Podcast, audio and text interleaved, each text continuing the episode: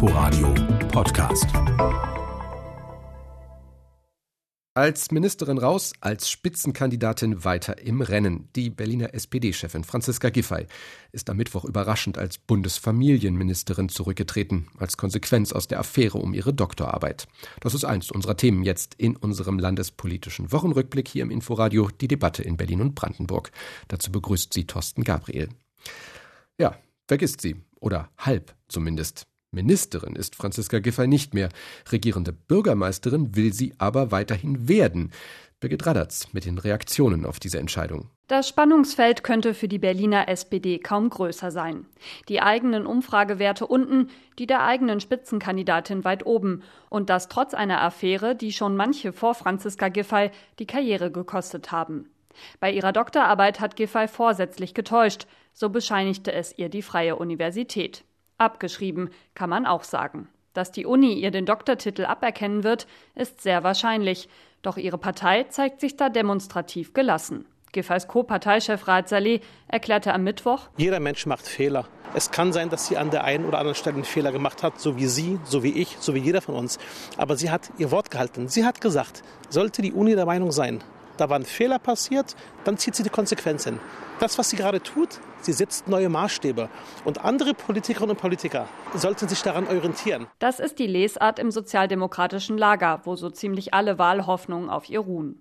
Damit allerdings steht sie ziemlich allein da, auch in den eigenen Koalitionsreihen. Die Berliner Grünen Landesvorsitzende Nina Starr sagte, nach dem Hin und Her der letzten Zeit sei Giffey Schritt mehr als überfällig gewesen. Und der linken Spitzenkandidat Kultursenator Klaus Lederer sagte unumwunden, Frau Giffey hat bei einer wissenschaftlichen Arbeit vorsätzlich getäuscht und hat jetzt die Konsequenz gezogen und ist zurückgetreten am Ende der Legislaturperiode der Merkel-Regierung.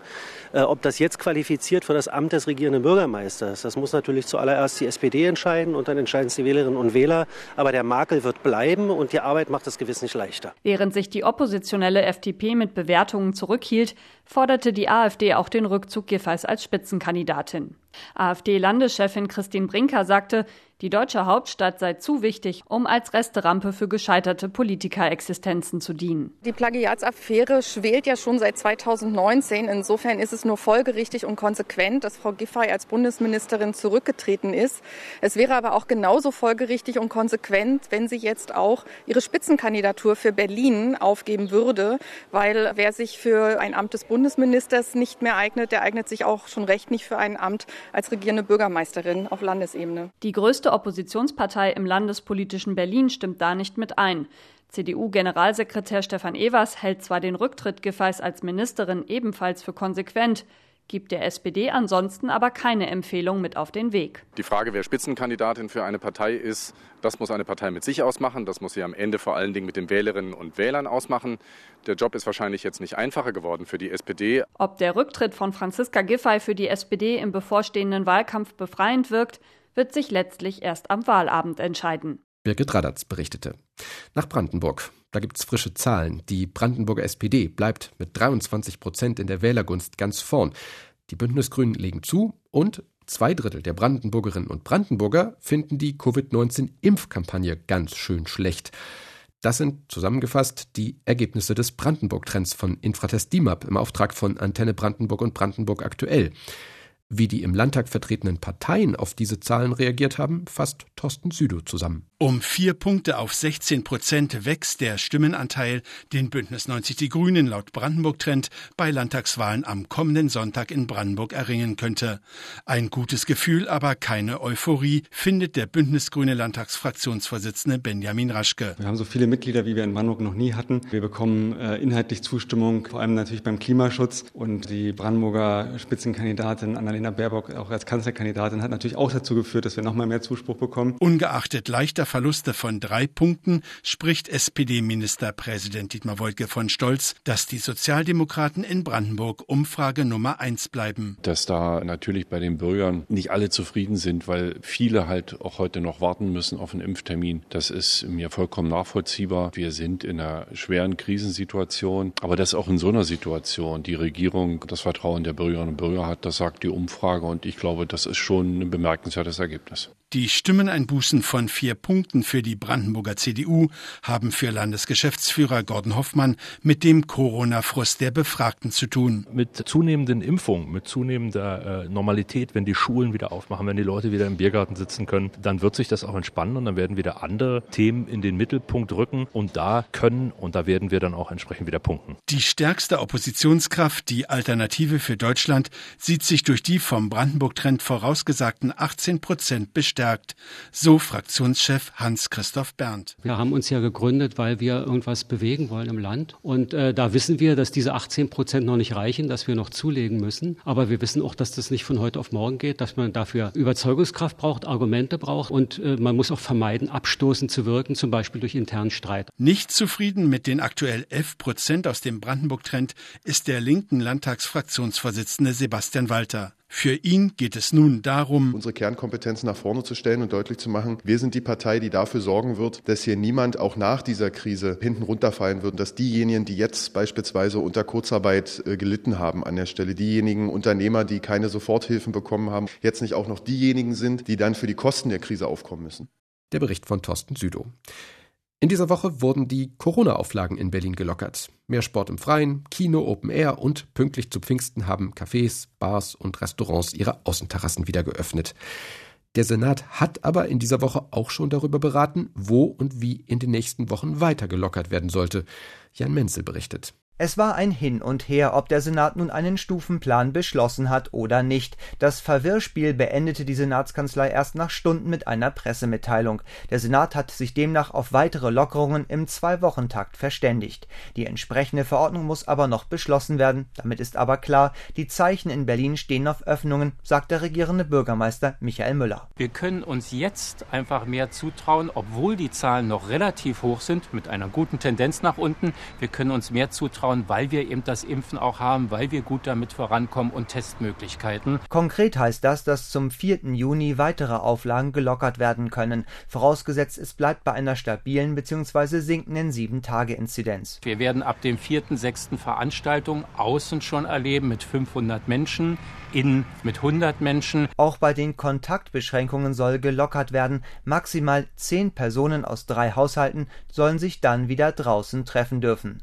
Ebenfalls zum 4. Juni dürfen Zoo und Tierpark ihre Tierhäuser wieder öffnen. Fitnessstudios und Tanzstudios können wieder aufmachen, wenn Kontaktnachverfolgung und Tests sichergestellt sind und Personenobergrenzen eingehalten werden. Eine Branche bittet der regierende Bürgermeister aber weiter um Geduld. Wir können in der Gastronomie schon einiges jetzt sehr schnell anbieten, ja schon in dieser Woche auch mit Außengastronomie und so geht es auch weiter mit Veranstaltungen für den Außenbereich. Aber die Hoteliers werden ab dem 18.06. dann auch ein entsprechendes Angebot machen können. Die Hotels sind also erst bei der übernächsten Öffnungsstufe dabei. Ab 18. Juni dürfen sie mit einer Maximalbelegung von 50 Prozent starten. Gäste müssen beim Einchecken einen negativen Corona-Test vorweisen. Für Gaststätten soll es ab diesem Datum auch wieder möglich sein, die Innenräume zu öffnen. Auch hier gelten Auflagen. Und der Einzelhandel soll ebenfalls auf breiter Front seine Türen öffnen. Alle Läden dürfen laut Stufenplan wieder aufmachen, ohne Testpflicht für die Kunden und ohne Kontaktnachverfolgung. Auch für den Sport- und Freizeitangebote drinnen wie draußen sind in einem Monat weitere Lockerungen geplant. Veranstaltungen im Freien können dann von bis zu 1000 Menschen besucht werden. Doch die Begeisterung hält sich zumindest in der Wirtschaft in Grenzen. Rat- und fassungslos zeigt sich IHK-Hauptgeschäftsführer Jan Eder. Andere Bundesländer seien weit weniger zögerlich mit ihren Öffnungsschritten. Was der Senat abgeliefert habe, so Eder, reiche nicht. Jan Menzel. Sie hören den landespolitischen Wochenrückblick hier im Inforadio, die Debatte in Berlin und Brandenburg. Also, es wird gelockert, aber in den Berliner Schulen soll es in den kommenden Wochen trotzdem erstmal beim Wechselunterricht in halber Klassenstärke bleiben. Auf einen normalen Präsenzunterricht arbeitet die Bildungsverwaltung erst nach den Sommerferien hin. Das wird durchaus kontrovers diskutiert. Kirsten Buchmann. Die Bildungsverwaltung plane derzeit das neue Schuljahr im Präsenzunterricht, so Bildungssenatorin Sandra Scheres. Natürlich vorbehaltlich des Infektionsgeschehens und der weiteren Entwicklung. Nach RBB-Informationen wäre es ein Unterricht weiterhin mit Hygieneregeln wie beispielsweise Masken und Tests. Die SPD-Abgeordnete Maja Lasic. Tests werden noch eine ganze Weile zu unserem Alter gehören. Masken gucken wir mal in welcher Form, aber auf jeden Fall und sicherlich auch der Stufenplan. Derzeit wird mit Expertinnen und Experten daran gearbeitet, ihn für die Schulen anzupassen. Ein Corona-Stufenplan galt in diesem Schuljahr bereits nach den Herbstferien. Markiert wurden die verschiedenen Schritte je nach Infektionsgeschehen für die einzelnen Schulen mit Farben. Grün beispielsweise stand für Regelunterricht, Orange etwa bedeutete Maskenpflicht in der ganzen Schule, bei Rot wurden die Klassen halbiert und teils in der Schule bzw. zu Hause unterrichtet. In dem Stufenplan sieht Maja Lasic ein wichtiges Instrument auch für die Zukunft. Das heißt für die Schulen, dass sie erstmal ganz normal Präsenzunterricht haben, dann aber individuell, abhängig von dem Infektionsgeschehen an dem jeweiligen Standort, gegebenenfalls für einzelne Standorte dann doch zum Wechselunterricht zurückgekehrt wird. Aber die soll dann die Ausnahme sein. Regelfall soll natürlich dann der Präsenzunterricht sein. Der 16-jährige Rufus Franzen sehnt sich danach nicht mehr im Wechsel und in kleineren Gruppen, sondern wieder komplett in die Schule gehen zu können. Denn er vermisst vor allem den Kontakt zu seinen Mitschülern im 11. Jahrgang des Beethoven-Gymnasiums in Langwitz. Seine Forderung daher? Ich denke, die Senatsverwaltung sollte jetzt so schnell wie möglich alle Schülerinnen und Schüler impfen, die geimpft werden können. Und wenn es dann zu einer Zulassung für über Zwölfjährige kommt, dann eben auch diese so schnell wie möglich impfen. Die SPD-Abgeordnete Maja Lasic will den Präsenzunterricht nach den Sommerferien allerdings nicht an den Impffortschritt knüpfen. Wir wünschen uns, dass die Impfungen für Jugendliche und Kinder auch zur Verfügung stehen und damit halt auch für die Familien mehr Sicherheit gegeben ist. Jedoch wird die Rückkehr zu Präsenzunterricht nicht davon abhängen. Sie glaubt, dass die Inzidenzzahlen im Sommer so niedrig sein werden, dass Präsenzunterricht für alle machbar sein wird, auch in Grundschulen. Darauf pocht auch der CDU-Bildungsexperte Dirk Stettner. Er drängt auf Präsenzunterricht ohnehin so schnell wie möglich schon vor den Sommerferien. Sein Rat: Alle testen und nur getestete Schülerinnen und Schüler in die Schule und dann kann Präsenzunterricht mit Maske auch wieder stattfinden. Testen, Maske tragen, möglichst auch impfen. Viele hoffen, dass der Unterricht damit künftig nicht mehr reduziert werden muss. Der Bericht von Kirsten Buchmann. Und wir bleiben beim Thema Präsenz oder Nichtpräsenz. Oft wird dabei ja über die Schulen geredet, wie eben, eher selten dagegen über die Unis. In Brandenburg gibt's, wie in allen Bundesländern, seit drei Semestern nur noch Online-Vorlesungen und Seminare. Das soll sich ab September ändern, wenn das neue Wintersemester beginnt. Einzelheiten von Oliver Schosch. Alexa Bauer ist 22 und studiert an der Uni Potsdam am Neuen Palais Geschichte und öffentliches Recht. Ihr Studium könnte man in zwei Zeiten aufteilen, die Vor-Corona-Zeit und die Corona-Zeit. Vor Corona war natürlich alles besser, sagt Alexa Bauer. Das alte Studium war kommunikativer. Man hat Leute kennengelernt, man hat die Profs kennengelernt, man konnte raus, man hat sich auf die Wiese gesetzt und jetzt steht man auf setzt sich vor den Laptop, hört sich die Vorlesung an und äh, kann wieder ins Bett gehen, theoretisch. Alexa Bauer sagt, dass sie ganz gut klarkommt, weil sie neben ihrem Studium Politik macht. Sie ist stellvertretende Jusos-Vorsitzende in Brandenburg. Dadurch haben ihre Tage Struktur.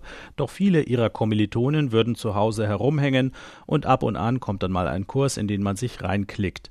Alexa Bauer sagt, dass die Hälfte der Studenten, die sie kennt, Probleme hat, zum Teil psychische. Ich merke teilweise Depressionsanfänge ich merke aber auch so leichtere Sachen. Ich habe das Buch nicht gelesen, was wir lesen sollten für das Seminar. Oder ich habe seit zwei Monaten die Folien nicht bearbeitet. Und die wirklich schweren Sachen sind dann, wenn man von Bekannten hört, dass die Angststörung vielleicht, dass sie auch Angst haben, nicht mehr in ein, in Anführungsstrichen, normales Leben zurückzukommen, weil sie sich daran gewöhnt haben, eine Sache in der Woche machen zu müssen oder machen zu können. Das muss sich schleunigst ändern. Da sind sich Hochschulrektoren und Politik einig. Das kommende Wintersemester wird definitiv kein reines Online-Semester mehr, sagt der Präsident der Uni Potsdam, Oliver Günther. Denn viele Studenten würden dann durchgeimpft sein, so Günther. Ob es ein Präsenzanteil wie von der Hochschulrektorenkonferenz gerade verlautbart um die 30 Prozent beträgt oder wie ich schätze eher so im 60 bis 70 Prozent Bereich, muss man sehen. Aber wir werden im Wintersemester wahrscheinlich einen Normalbetrieb für Geimpfte haben und für die Nichtgeimpften muss man dann nach anderen Lösungen suchen. Ob die Hochschulen tatsächlich bis zu zwei Drittel gefüllt sein werden, Brandenburgs Wissenschaftsministerin Manja Schüle von der SPD ist da etwas vorsichtiger ich werde, glaube ich, in anderthalb Wochen mich wieder mit allen in einer Telefonschalte befinden, wo wir das neue Semester planen, wo wir gucken, wie entwickeln sich die Inzidenzwerte und was können wir verantwortlich auch organisieren. Wir müssen das Maximale für die Studierenden und für die Mitarbeitenden rausholen, aber natürlich hat der Gesundheitsschutz oberste Priorität. Die Wissenschaftsministerin kann sich auch Hybridveranstaltungen vorstellen also dass ein Teil der Studenten in den Hörsaal kommt und sich der Rest per Video dazuschaltet. Der Bericht von Oliver Schosch und damit beschließen wir unseren landespolitischen Wochenrückblick für heute. Danke für Ihr Interesse, sagt Thorsten Gabriel. Inforadio Podcast.